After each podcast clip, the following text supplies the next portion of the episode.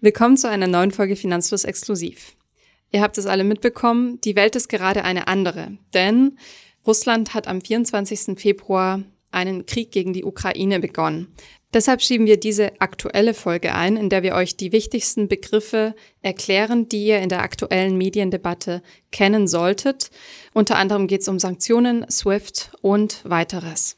Viel Spaß beim Zuhören.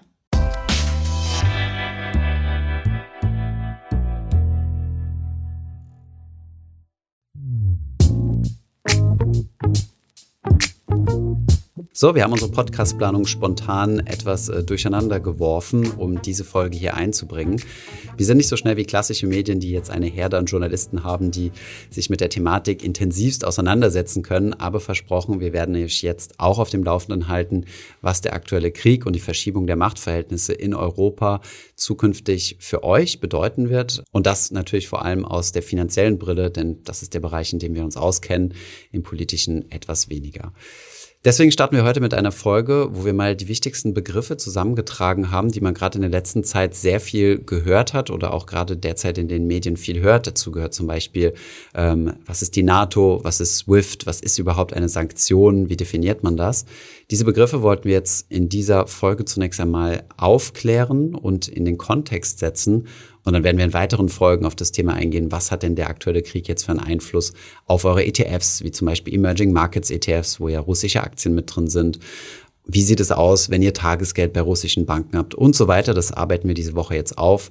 Von daher bitte ich euch da jetzt noch ein bisschen Geduld. Und ähm, ja, starten wir mal mit den ersten Begriffen, um hier unterstützend da zu sein.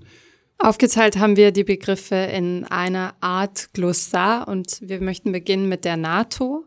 Das hörte gerade überall. NATO ist ähm, kurz für North Atlantic Treaty Organization. Das ist die nordatlantische Vertragsorganisation, ähm, oft in Zusammenhang gebracht mit den USA, die eines der Mitglieder sind.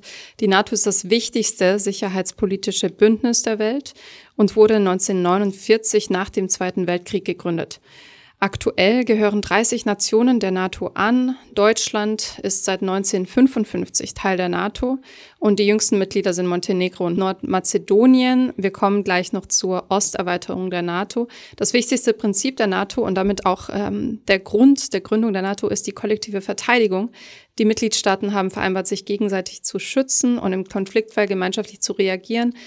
Deshalb, ihr habt es bestimmt schon in dem einen oder anderen Artikel gelesen, ist es so, wenn ein NATO-Land militärisch angegriffen wird, haben die anderen Mitgliedstaaten sich verpflichtet, es mit zu verteidigen. Das ist in Artikel 5 des NATO-Vertrags festgeschrieben. Ziel der NATO sind Frieden, Demokratie, Freiheit und die Herrschaft des Rechts. Sie steht für internationale Zusammenarbeit und gelebten Multilaterismus, also grob vereinfacht eine Kooperation statt rein egoistischem Handeln auf nationaler Ebene. Mhm. Es gab ja auch schon sehr, sehr viel Kritik gegen die NATO, gerade in den letzten Jahren, also sowohl innerhalb von Deutschland und aber auch von Amerika. Ich glaube, Donald Trump hatte auch mal angedroht, aus der NATO auszusteigen, weil die anderen NATO-Mitgliedstaaten nicht genug für Rüstung ausgegeben haben. Also laut den NATO-Maßstäben sollte ein Land zwei Prozent des Bruttoinlandsproduktes an Militärausgaben ähm, haben jedes Jahr und da lag Deutschland in den vergangenen Jahren darunter. Aber der Kanzler hat jetzt angekündigt, das zukünftig ändern zu wollen. Ähm, wir wollen da jetzt keine Wertung mit reinbringen, sondern einfach nur mal definieren, was NATO überhaupt ist. Ähm, wichtig zu verstehen in dem Kontext ist auch, dass Russland nicht in der NATO ist. Das sollte man vielleicht noch mal erwähnt haben, weil ähm, dadurch quasi so die beiden Blöcke entstehen. Also wenn wir quasi vom Westen sprechen, also der Westen, ist das in der Regel damit das NATO-Bündnis gemeint, auch wenn in der NATO viele Staaten sind, die jetzt nicht unbedingt, zumindest aus unserer Perspektive, westlich angeordnet sind. Kommen wir jetzt mal zu einem Begriff, den ihr sicherlich noch mal gehört habt, und das ist die NATO-Osterweiterung. Das, das große Argument von, vom russischen Präsidenten ist, welches er quasi bekämpfen möchte oder rückgängig machen möchte. Die Osterweiterung bedeutet nichts anderes, dass seit 1999 weitere Staaten in die NATO aufgenommen wurden, die östlich von Deutschland liegen. Also bei der Wiedervereinigung von Deutschland wurde den Russen häufig zugesichert, dass es keine weiteren Länder östlicher von Deutschland geben wird, die zur NATO dazustoßen, einfach aus Sicherheitsbedenken von Russland, dass dann quasi dort NATO-Truppen stationiert werden könnten. Diese Zusage gab es übrigens auch von Altkanzler Kohl, der gesagt hat, es wird in der ehemaligen DDR, also den heutigen neuen Bundesländern, keine NATO-Stützpunkte geben. Das hat sich nicht bewahrheitet. Es sind viele Länder dazugekommen, Ungarn, Tschechien, Polen Und ähm, ja, auch die Ukraine hat einen Antrag gestellt, äh, in die NATO mit aufgenommen zu werden, was ein Dorn im Auge zumindest des russischen Präsidenten ist. Ja, und vor allem seit der Krim-Krise, zu der wir gleich noch kommen, 2014, hat die NATO ihre Präsenz in Osteuropa auch erhöht. Und äh, auch das ist natürlich ein äh, Dorn im Auge des russischen Präsidenten. Was ist da passiert? Annexion der Krim. Die Krim ist eine Halbinsel, die geografisch zur Ukraine gehört. 2014 kam es nach mehreren ähm, Aufständen dazu, dass das Volk auf der Krim entschieden hat, dass die Krim Russland angeschlossen werden soll. Allerdings war es ein sehr umstrittener und ist immer noch ein sehr umstrittener Vorgang, denn um diese Abstimmung durchzuführen, hat Russland eine Regierung auf der Krim installiert, eine Regionalregierung. Und es gab dann eine Abstimmung darüber, entweder zu Russland zu gehören oder zur Ukraine. Vorher war die Krim aber eine autonome Republik innerhalb der Ukraine. Das war keine Option mehr. Deshalb wird die Abstimmung ähm, als manipuliert angesehen von der Ukraine und vielen weiteren westlichen Staaten. Und der Status ist immer noch umstritten und deshalb spricht man von der Annexion der Krim durch Russland. Genau. Das äh, war soweit zumindest mal die Politik, die man bisher unbedingt äh, verstehen muss. Wir wollen jetzt nicht äh, zu sehr ins Politische abdriften, aber so, so viel Kontext braucht man zumindest mal, um das Ganze, die ganzen Dynamiken zu verstehen, die sich jetzt derzeit abspielen. Kommen wir zu einem weiteren Begriff, und zwar der UN, den United Nations. Ähm, diese ähm, werden manchmal, habe ich zumindest das Gefühl, mit der NATO verwechselt, sind aber nicht dasselbe.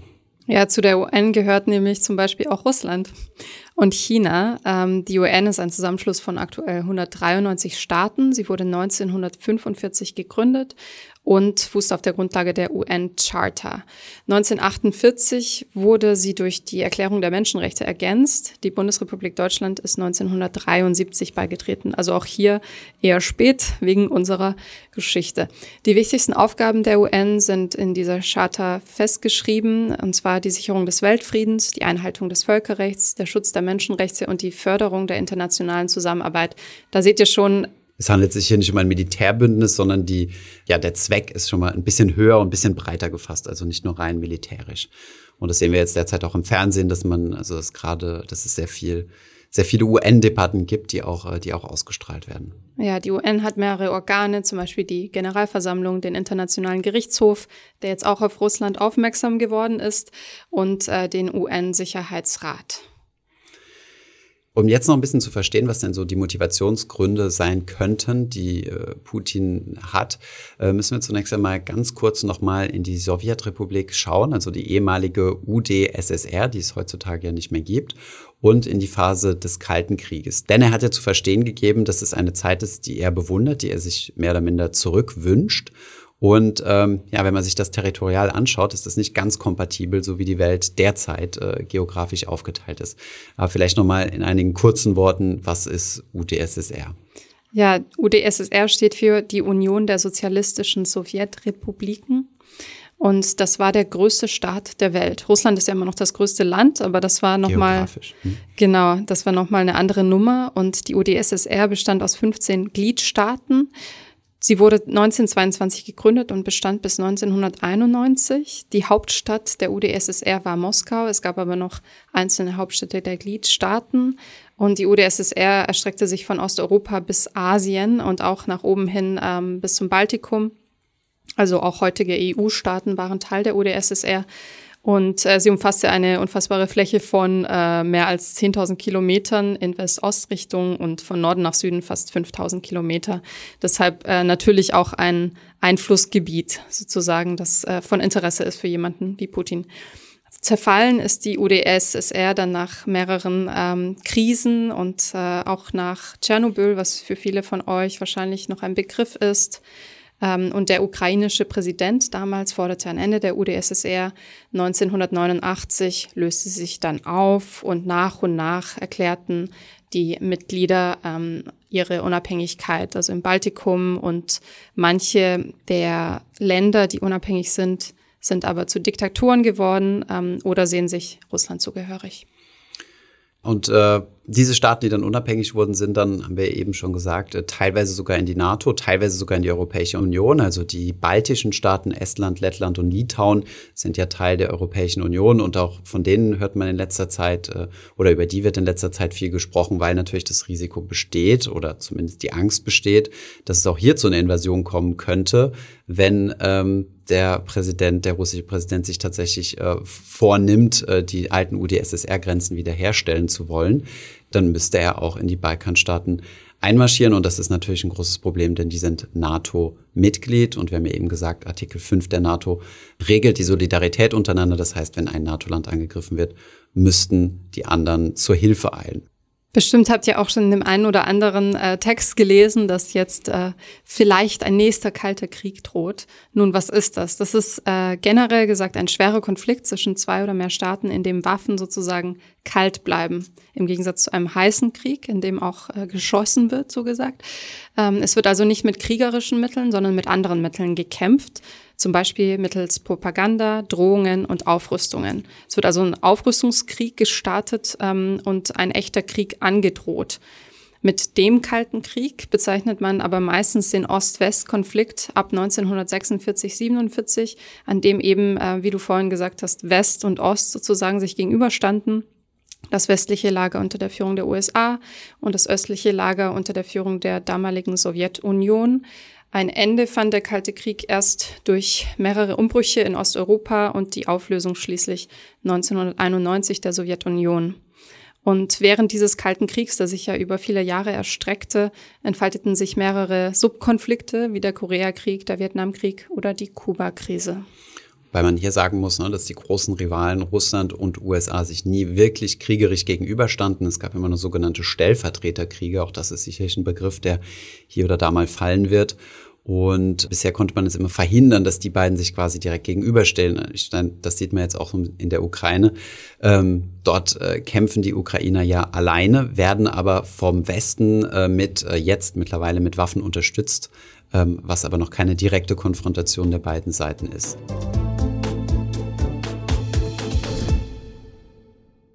Soweit jetzt mal das Politische, war doch ein bisschen länger als gedacht, aber war quasi ähm, eine wichtige Einführung. Die Medien sind ja derzeit quasi nur damit besetzt, aber wir wollten nochmal die Basis schaffen. Und jetzt gehen wir mal über in den wirtschaftlichen Teil. Kommen wir zu einem Begriff, den ihr jetzt in letzter Zeit sehr wahrscheinlich verstärkt gehört habt und der gerade im vergangenen Wochenende auch viel auf europäischem Niveau diskutiert wurde und dann sonntags auch im Bundestag, und zwar der Begriff Sanktionen. Wir können uns, glaube ich, alle so ein bisschen vorstellen, was das heißt, aber wir haben es nochmal genauer aufgearbeitet. Was, Anna, sind Sanktionen? Sanktionen sind grob gesagt Bestrafungen, können aber auch Belohnungen sein. Also es gibt auch positive Sanktionen, aber im aktuellen Zusammenhang sind es negative mhm. Sanktionen für ein bestimmtes Verhalten. Das Ziel von Sanktionen ist, die Einhaltung bestimmter Normen, Regeln oder Gesetze zu erreichen. In diesem Fall Frieden. Es gibt Sanktionen nicht nur auf Staatsebene, ähm, denn zum Beispiel auch ein Hartz-IV-Empfänger erfährt Sanktionen, wenn er mhm. nicht zu seinem Termin erscheint und erhält dann nicht seine volle Leistung. Mhm. Kommen wir dazu, welche Arten von Sanktionen es gibt. Politisch betrachtet sind Sanktionen völkerrechtliche Zwangsmaßnahmen. Sie können wirtschaftlich sein, also zum Beispiel eine Zollerhöhung oder ein Embargo, also ein Im- und Exportstopp, oder politischer Natur. Das wäre dann zum Beispiel diplomatische Beziehungen abzubrechen oder ein Land aus einem Verbund auszuschließen oder militärischer Natur. Dann gibt es noch sogenannte sektorale Wirtschaftssanktionen, die beziehen sich auf einen spezifischen Wirtschaftssektor, wie zum Beispiel Energie. Also man schneidet eine Nation von einem Sektor ab. Oder Finanzen, ja, gibt es ja Finanzsanktionen, gibt es ja auch viele, ne? Oder ist ja gerade das, was äh, derzeit viel diskutiert wird. Nun, wie kann man diese Sanktionen verhängen? Wer entscheidet das überhaupt? Ja, wir haben gesehen, es ging schon relativ schnell, die, äh, die, die Sanktionen zu erlassen. Ähm, das wurde ja quasi übers Wochenende entschieden. Ja, die Grundlage für Sanktionen innerhalb der EU sind Entscheidungen des Sicherheitsrats der Vereinten Nationen, des Rats der Europäischen Union, hm. der inländischen Behörden, ähm, also zum Beispiel auch Bundesministerien können daran beteiligt sein. Und deshalb, wenn die EU geschlossen dahinter steht, kann man das auch relativ schnell durchziehen. Und die wohl weitreichendste Sanktion, die gegen Russland erhoben worden ist von der EU, gemeinsam mit den USA, Kanada und Großbritannien, ist die gegen die russische Zentralbank. Das heißt, Geschäfte mit der Notenbank in Russland sind nicht mehr erlaubt und alle Vermögenswerte der russischen Zentralbank sind eingefroren. Sprich, die Vermögenswerte können nicht mehr bewegt werden. Warum ist das so eine schwerwiegende Sanktion? Da muss man vielleicht noch mal ein ganz kleines bisschen ausholen. Also erstens mal, was wichtig ist, zu verstehen, ist, dass ausländische Währungen immer im Ausland gelagert sein müssen. Also das bedeutet, eine russische Zentralbank, wenn die zum Beispiel Euros hat oder US-Dollar hat, dann liegen die zwangsläufig in Europa, beispielsweise auf einem Konto in der Europäischen Zentralbank oder auf einem Konto in der amerikanischen Zentralbank in US-Dollar. So funktioniert das äh, System. Das bedeutet, wenn jetzt zum Beispiel Russland äh, ähm, US-Dollar verdient, weil es Ölexporte betreibt, die in US-Dollar bezahlt werden, fließt das auf ein amerikanisches Konto, entweder von einer Geschäftsbank oder von einer Zentralbank. Und wenn dann die entsprechende Zentralbank, also in diesem Fall die russische, große Vermögen an ausländischen Währungen hat, also sogenannte Devisen, dann liegen die im Ausland. Und üblicherweise, wenn man die eigene Währung stärken will, also in diesem Fall der russische Rubel, wenn der quasi teurer werden soll gegenüber anderen Währungen, dann macht man das, indem man Devisen verkauft. Das bedeutet, man verkauft zum Beispiel US-Dollar und sagt, ich möchte meine US-Dollar loswerden und möchte dafür russische Rubel haben. Damit kann man dann den Kurs einer Währung ähm, stabilisieren beziehungsweise sogar nach oben treiben. Der Kurs des russischen Rubels hat ziemlich gelitten und dadurch, dass die Vermögen jetzt eingefroren sind im Ausland, also zum Beispiel die, die Dollarguthaben oder die Euroguthaben, kann die russische Zentralbank also keine Devisen mehr verkaufen und dementsprechend den Kurs auch nicht mehr stützen. Der kann also quasi nur noch fallen. Also er kann nicht mehr von der Zentralbank gestützt werden. Ähm, das ist ein wichtiger Mechanismus zu verstehen und ist auch extrem selten in der Anwendung, weil Zentralbanken sich quasi nicht äh, ähm, eigentlich ein, ein zuverlässiges äh, Instrument sein soll und dagegen Sanktionen zu erlassen, dass sie also quasi an ihr eigenes Geld, muss man so sagen, wie es ist, ja, an ihr eigenes Geld nicht mehr rankommt, das ist schon sehr, sehr intensiv. Ja, und das sind schätzungsweise 630 Milliarden Dollar, diese mhm. Devisenrücklagen. Das heißt, ähm, damit will man Russland in die Enge zwingen, um eben die Kriegsausgaben nicht mehr decken zu können und dann zu Verhandlungen an den Tisch zu kommen oder eben den Krieg anders äh, abzubrechen oder herunterzufahren. Und wie du sagst, der Rubel ist abgestürzt am ersten Tag um rund 30 Prozent auf ein Rekordtief und die Börse in Moskau ist daraufhin geschlossen geblieben. Genau. um eben weitere Abstürze zu verhindern sozusagen. Genau. Und daran sieht man eigentlich auch immer, also im Kapitalmarkt kann man immer ganz gut ablesen, wie Sanktionen so gesehen werden. Ähm, dadurch, dass der Rubel so eingestürzt ist, kann man davon ausgehen, dass der Markt damit nicht gerechnet hat. Sonst hätte er es nämlich antizipiert und der Rubel wäre vorher gefallen.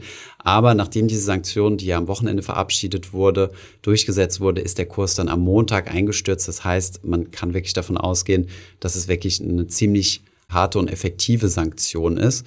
Und wir sehen ja schon erste Berichte aus Russland. Das wirkt sich halt auch direkt auf die Inflation vor Ort aus. Aber dieses Fass Inflation wollen wir jetzt nicht nochmal separat aufmachen, sondern bleiben wir mal bei den Sanktionen. Und übrigens, dass sie funktionieren oder zumindest spürbar sind, hat jetzt auch die russische Regierung eingeräumt, ähm, obwohl sie natürlich sonst auf einigen Ebenen die Realität noch so ein bisschen zu ihren Gunsten ähm, veröffentlichen. In Bezug auf Deutschland ist es aber auch so, und deshalb hat Deutschland ähm, mit bis zuletzt abgewartet äh, innerhalb der EU, um Sanktionen äh, wie dem SWIFT-Ausschluss zuzustimmen, ähm, dass wir das natürlich auch ganz schön spüren oder spüren werden. Vor allem in Bezug auf Energie sind wir stark von Russland abhängig und beziehen mehr als 50 Prozent unserer Energie aus Russland. Ähm, Damit hast du schon den neuen Begriff eingeworfen, der quasi inflationär benutzt wurde in letzter Zeit, dieses famöse SWIFT. Was ist SWIFT? Und was bringt das? Warum ist das eine Sanktion? Ja, SWIFT, wieder eine Abkürzung, steht für Society for Worldwide Interbank Financial Telecommunication. Das ist ganz vereinfacht gesagt ein technisches System, ein Bankensystem, das Banken auf der ganzen Welt gehört und vernetzt. Mehr als 11.000 Banken in rund 200 Ländern sind aktuell Teil von SWIFT. Das heißt, wenn man nicht Teil von SWIFT ist, wird es schwer auf dem internationalen Zahlungsverkehr. Der Form nach ist SWIFT ein Privatunternehmen mit Sitz in Brüssel und gegründet wurde SWIFT 1973 von mehreren international ausgerichteten Kreditinstituten, um eben den internationalen Zahlungsverkehr mit einheitlichen Standards zu versehen für internationale Geldtransfers. SWIFT gehört den Banken selbst, die es nutzen, und äh, sie werden auch anteilig am Umsatz von SWIFT beteiligt, je nach ihrer Größe bei SWIFT. Genau. Könnte jetzt denken, dass es ein super großer Konzern ist, der, äh, der voll viel Umsatz macht, aber nein, tatsächlich ist Swift verhältnismäßig klein, hat einen riesen, riesen Umsatz, aber keine großen Gewinner. Also es ist tatsächlich eher so eine technische Plattform, die der Form halber den äh, beteiligten Banken gehört. Ähm, vielleicht nochmal, um, äh, um darauf einzugehen, was denn Swift konkret macht, weil das wirkt alles so ein bisschen äh, hochtrabend. Im Endeffekt, äh, ich habe es mal irgendwo gelesen, ähm, irgendjemand hat es ganz treffend beschrieben, hat gesagt, ähm, Swift ist nichts anderes als WhatsApp für Banken. Also im Endeffekt, wenn eine Bank ähm, auch in verschiedenen Devisen von einem Land Geld ins andere schickt, muss das ja irgendwie kommuniziert werden. Über irgendein Messenger muss jetzt hier ausgetauscht werden. Wir würden gerne, keine Ahnung, vier Milliarden von diesem Land in dieses Land transferieren. Und das ist ja super wichtig, ja, für internationale Handelsgeschäfte, für, für verschiedenste Dinge. Also so Geldtransfers sind ja international. Und das, was zum Beispiel bei eurem WhatsApp eure Handynummer ist, um euch eindeutig zu identifizieren, wenn ich euch eine Message schicken will, dann brauche ich ja eure Handynummer, ist im Endeffekt im SWIFT-System nichts anderes als die BIC.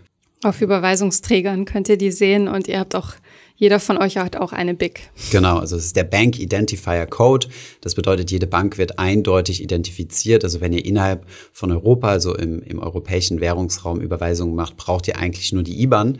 Aber sobald ihr mal in einen anderen Währungsraum überweisen wollt, beispielsweise in die Schweiz, nach Großbritannien, in die USA, dann kann eure Bank, also wenn ihr die BIC angibt, für wo ihr gerne Geld hinschicken möchtet, weiß eure Bank dank dem SWIFT-System, wo das Geld hingeschickt werden soll. Und das wird dann übertragen ich erinnere mich noch an Zeiten, als die Kontonummer wichtig war und jetzt ist alles auf BIC umgestellt. BIC hat man immer schon gebraucht. Also BIC gab es auch schon, als es noch dieses Kontonummernsystem in Deutschland gab, äh, sobald du international zahlen wolltest. Also BIC ist tatsächlich sogar noch älter, ja. So, jetzt wo wir wissen, was SWIFT ist, überlegen wir uns mal, was ist denn eine SWIFT-Sanktion? was heißt das denn jetzt? Und äh, ja, wie könnte das die russische Wirtschaft treffen? Ja, SWIFT wird als eine der härtesten Sanktions- oder die härteste Sanktionsmöglichkeit ähm, beschrieben, denn circa 400 Milliarden Dollar werden täglich über das SWIFT-System transferiert. Das heißt, es ist ziemlich wichtig im internationalen Zahlungsverkehr, sehr wichtig. Und wer vom SWIFT-System abgeschnitten ist, also wenn Russland jetzt vom oder die meisten russischen Kreditinstitute vom SWIFT-System abgeschlossen sind, heißt das, sie können nicht mehr international Geld transferieren. Und wie wir vorhin schon erklärt haben, sitzen die Devisen eben im Ausland. Und an mhm. die kommt Russland dann nicht mehr ran. Die russischen Kreditinstitute kommen da nicht mehr ran. Genau, also ein ziemlicher, ziemlich äh, herber Schlag, der in der Vergangenheit auch schon andere Staaten getroffen hat. Und da kann man auch sehr gut äh, beobachten, dass da die Wirtschaft ähm, ziemlich schnell getroffen wurde. Beispielsweise der Iran in 2012, was viel diskutiert wurde, wofür Großbanken auch Strafe zahlen mussten mussten, weil sie diese amerikanischen Sanktionen umgangen sind. Also die größte französische Bank, zum Beispiel BNP Paribas, musste da eine Rekordsumme an Strafen zahlen. Also das wird sehr, sehr ernst genommen. Dann 2018 auch wieder, also der Iran ausgeschlossen. Zwischendurch äh, waren sie mal wieder zugelassen. Das waren dann Sanktionen, ähm, als der Iran nicht davon ablassen wollte, eigene Atombomben zu bauen. Nordkorea ist seit 2017 ausgeschlossen und auch die Taliban in Afghanistan seit 2021. Und jetzt, wie gesagt, kam Russland dazu. Es wurde lange diskutiert. Deutschland wurde auch stark dafür kritisiert, dass sie sehr lange ähm, gezögert haben, SWIFT abzuschalten. Aber im Endeffekt gibt es da eine Begründung für, denn wenn wir keine Zahlungen mehr leisten können, können wir unsere Energie, also Gasrechnungen nach Russland nicht mehr bezahlen, dann würden wir kein Gas mehr bekommen. Und das zeigt auch wieder, dass Sanktionen in der Regel immer ein zweischneidiges Schwert sind. Man muss mal aufpassen, wen trifft es härter? Und dann sollte man auch abwägen und schauen, dass man sich nicht selbst versehentlich doch mehr verletzt, als man das dachte. In den letzten Tagen haben sich ja die Ereignisse überschlagen und deshalb kommt es uns vielleicht lang vor, aber eigentlich ist das ja relativ schnell ähm, vonstatten gegangen. Stimmt. Und wenn ihr euch fragt, wie das technisch umgesetzt wird, diese Big Codes können einfach bei Swift, was ja, wie wir wissen, ein privatwirtschaftliches Unternehmen ist, von den Mitarbeitenden abgebrochen werden, also ausgeschlossen werden. Und wenn dann eine Überweisung rausgeht an eine russische Bank, dann geht die einfach nicht durch. Genau, also du hast einfach, es ist wie wenn deine Nummer deaktiviert werden würde, dann kannst du keine WhatsApps mehr bekommen, um es mal platt auszudrücken. Übrigens, ganz interessante, eine kleine Anekdote am Rande, um jetzt auch mal ein bisschen Humor mit reinzubringen. Ähm, ich wäre sehr, sehr ungern, würde ich bei Swift arbeiten, weil äh, die USA auch schon Druck auf Swift Manager ausgeübt haben, zu sagen, bitte schalte, also äh, im Alleingang quasi Druck auf Swift ausüben wollten, zu sagen, jetzt schaltet mal bitte Russland oder andere Länder vom Swift ab. Das heißt, du bist da einfach nur ganz normaler Angestellter in dieser Firma und äh, kriegst auf einmal US-Sanktionen äh, oder Androhungen. Also ein politischer Job. Ja, sehr, sehr politischer. interessanter Job. Genau, ja, glaube ich auch. Nun ist ja Russland auch nicht doof und äh, die werden das auch schon in ihren ähm, ja, Worst-Case-Szenarien antizipiert haben, ja. Genau. Ähm, gibt es eine Alternative zu SWIFT? Ja und nein. Also ja, Russland hat eine eigene Alternative gebaut, schon seit einigen Jahren. SPSF heißt das. Das ist ein eigenes äh, internationales Zahlungssystem. Ähm, Im Vergleich äh, ist das aber ziemlich klein. Also da sind 300 Kreditpartner angeschlossen. Wir erinnern uns, bei SWIFT waren es über 11.000 aus 200 Ländern. Das bedeutet, äh, man kann sich hier die Tragweite äh, überlegen. Es gibt auch noch eine Alternative ähm, der Chinesen, die ebenfalls 1974 ein eigenes System äh, ins Leben gerufen haben, das sogenannte CIPS, also Cross-Border Interbank Payment System. Und da sind ein bisschen mehr Institute mit beteiligt, 1280. Aber auch hier kommen wir bei weitem noch nicht an SWIFT ran. Also ja, es gibt Alternativen, aber nein, diese Alternativen sind keine wirklichen Alternativen, wenn man sich mal die Größenordnung anschaut. Ähm, übrigens spricht man ja auch häufig ähm, davon, dass der Iran sehr viele Dinge mit Kryptowährungen macht, weil ähm, ja, Kryptowährungen ja quasi zensurresistent sind. Also man kann da jetzt nicht einfach einen Teilnehmer von, von einer Blockchain wie beispielsweise Bitcoin ausschließen. Und ähm, ja, dadurch ist das natürlich ein Konkurrenzsystem zu SWIFT, aber ist natürlich noch nicht so verbreitet, dass da irgendwie Massentransaktionen drüber gehen. Und äh, ich glaube, bis Staaten an sich gegenseitig Bitcoin-Transaktionen schicken und vor allem es genug Bitcoin gibt, dass so große Transaktionen überhaupt stattfinden können, das äh, kann, glaube ich, noch ein kleines bisschen dauern. Von daher ja, Kryptowährungen werden als Alternative genannt, aber sind genauso wenig noch eine echte Alternative jetzt zum heutigen Stand wie die chinesische oder russische Variante von ja, Vor allem müssen sich die Unternehmen und die Banken ja auch erstmal darauf einlassen und Infrastruktur herstellen, die noch nicht da ist. Hm. Ähm, eine weitere Maßnahme, von der ihr bestimmt auch gehört habt, ist, ähm, ja, lasst Putin und seine Oligarchen einfach nicht mehr an ihre Konten, an ihre Vermögen im Ausland. Das Einfrieren von Konten sozusagen. Einfrieren beschreibt schon ganz gut. Das ist einfach nicht mehr möglich, dieses Geld zu bewegen. Beim Einfrieren von Konten werden also zum Beispiel Putin Lavrov oder andere russische Oligarchen in seinen Dunstkreis sozusagen auf eine schwarze Liste gesetzt und äh, bestimmte Rechte entzogen. Sie können also nicht mehr in die EU einreisen. Ihre privaten Konten im Ausland werden eingefroren, denn auf die in Russland hat man ja keinen Zugriff. Ähm, das ist also ein Verfügungsverbot. Genau, euch wird einfach quasi die, die Kreditkarte ungültig gestellt, um es mal, mal ganz platt auszudrücken, und eventuell eure Yacht äh, im Hafen festgesetzt. Übrigens, äh, Anna, Oligarchen, was sind Oligarchen? Man spricht immer so oft darüber, aber wir mussten es auch erstmal die genaue Definition ergoogeln. Es gibt keine genaue Definition, aber am besten umschreibt man es, wenn wir sagen. Ja, russische Oligarchen sind Neureiche die sich während der 90er Jahre skrupellos Staatseigentum angeeignet haben und dadurch eben eine gewisse Machtposition besitzen in Russland. Genau. Die UdSSR, über die wir gesprochen haben, die Sowjetunion, war ja ein kommunistisches System. Das bedeutet, dass alle Unternehmen und auch alle Wertgegenstände dem Staat gehören. Und als das dann quasi gefallen ist, äh, sind Oligarchen halt Unternehmer, die sich äh, sehr viel Staatseigentum in den, unter den Nagel gerissen haben, privatisiert haben für sich persönlich und äh, damit äh, unglaubliche Vermögen angesammelt haben. Und ähm, ja, diese Oligarchen braucht Putin ähm, als Unterstützung, ähm, denn sie sind quasi so sein, sein Wirtschaftspfeiler, die ihm die Legitimität geben. Übrigens ganz interessant ist, dass sich jetzt äh, mehr und mehr diese Oligarchen von Putin und seiner Politik distanzieren, um äh, vermutlich irgendwann wieder Zugriff auf ihre Konten zu erhalten. Ja, ich war ehrlich gesagt auch verwundert, warum man sich an Einzelpersonen aufreibt. Ja, also da würde ich, äh, das, das wäre mir gar nicht so in den Kopf gekommen, aber dann im Gespräch mit Freunden und im Umfeld habe ich gesagt, ach du, wenn du nicht mehr in deine Lieblingsbar, in dein Lieblingsrestaurant geben kannst und nicht mehr in deinen, nach Paris reisen oder hier und da deine internationalen Freunde besuchen, dann wird dich das schon ein bisschen annerven und dann wirst Aufstand. du vielleicht doch, genau, und dann wirst du vielleicht doch mehr Druck machen, als wenn ich glaube, das hat vielleicht dann doch mehr Druck auf, auf den Präsidenten als äh, Tausende oder Zehntausende Leute, die in der Straße demonstrieren. Ja. Ähm, das ist auch hier, ziemlich traurig, aber. Ja, auch hier zur Durchführung übrigens habe ich mich gefragt, wer kann denn einfach Konten einfrieren? Das ist auch wieder die EU. Mhm. Und zwar ähm, hat die EU im aktuellen Fall zum Beispiel viele russische Politiker und, wie gesagt, Oligarchen, Einzelpersonen auf die schwarze Liste gesetzt, auf eine ominöse schwarze Liste. Ähm, darunter alle 351 Abgeordnete. Und es kommen bestimmt noch äh, weitere Russland. Personen dazu, genau. Und äh, die EU führt diese schwarze Liste als Anhang der EU-Sanktionsverordnungen. Also das ist natürlich auch offiziell festgehalten. Mhm. Und wie lange diese Konten gesperrt bleiben, ist nicht offiziell geregelt. Und im Extremfall könnte es so sein, dass man nie wieder Zugriff hat. Ja, müsste man das Geld einem guten Zweck spenden oder sowas. Aufbauhilfen für die Ukraine oder so. Ähm, dann gibt es noch einen Begriff, den man vielleicht ein bisschen gehört hat. Das ist äh, äquivalent der schwarzen Liste in den USA, die sogenannte SDN-List die Specially Designated Nationals and Blocked Persons List, also auch äh, eine Liste der unerwünschten Nationen und Personen. Und das ist äh, im Gegenzug in den USA die Maßnahme, die man trifft, um Vermögen von Firmen und Einzelpersonen wie Oligarchen einzufrieren, weil auch in den USA sind natürlich viele Konten. Und äh, so werden diese vom Dollarverkehr ausgeschlossen.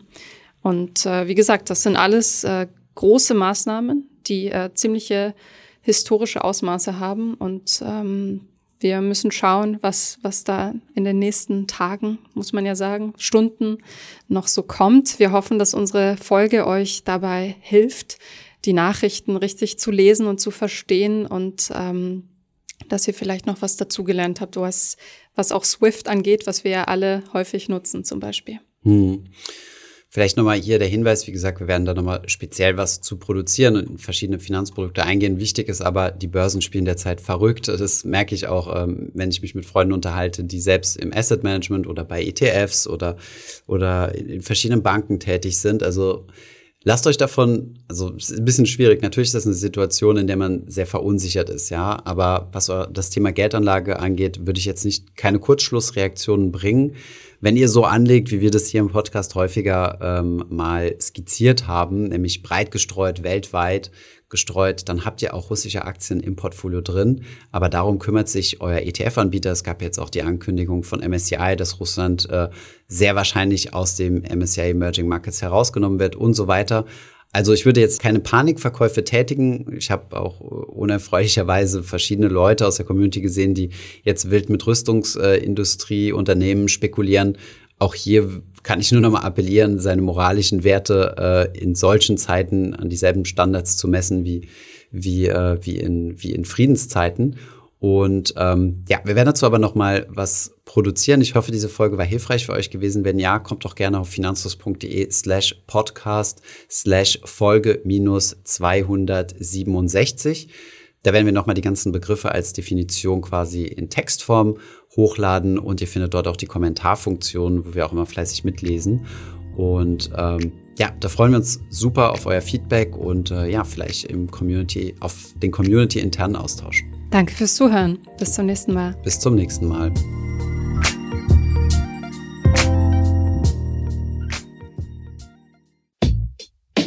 Ich hoffe, diese Podcast-Folge hat dir gefallen. Wenn ja, dann zöger doch nicht in deinem Umfeld über diesen Podcast zu sprechen, bei Freunden und Bekannten. Ich denke, es gibt auch in deinem Umfeld viele Menschen, die sich für das Thema finanzielle Bildung interessieren oder interessieren sollten. Wenn du auf iTunes bist, würden wir uns auch freuen, wenn du uns eine positive Bewertung dalässt. Das hilft uns, den Podcast noch einfacher auffindbar zu machen. Alle wichtigen Links und Verweise findest du wie immer in den Show Notes zu diesem Podcast. Vielen Dank fürs Zuhören und bis zum nächsten Mal.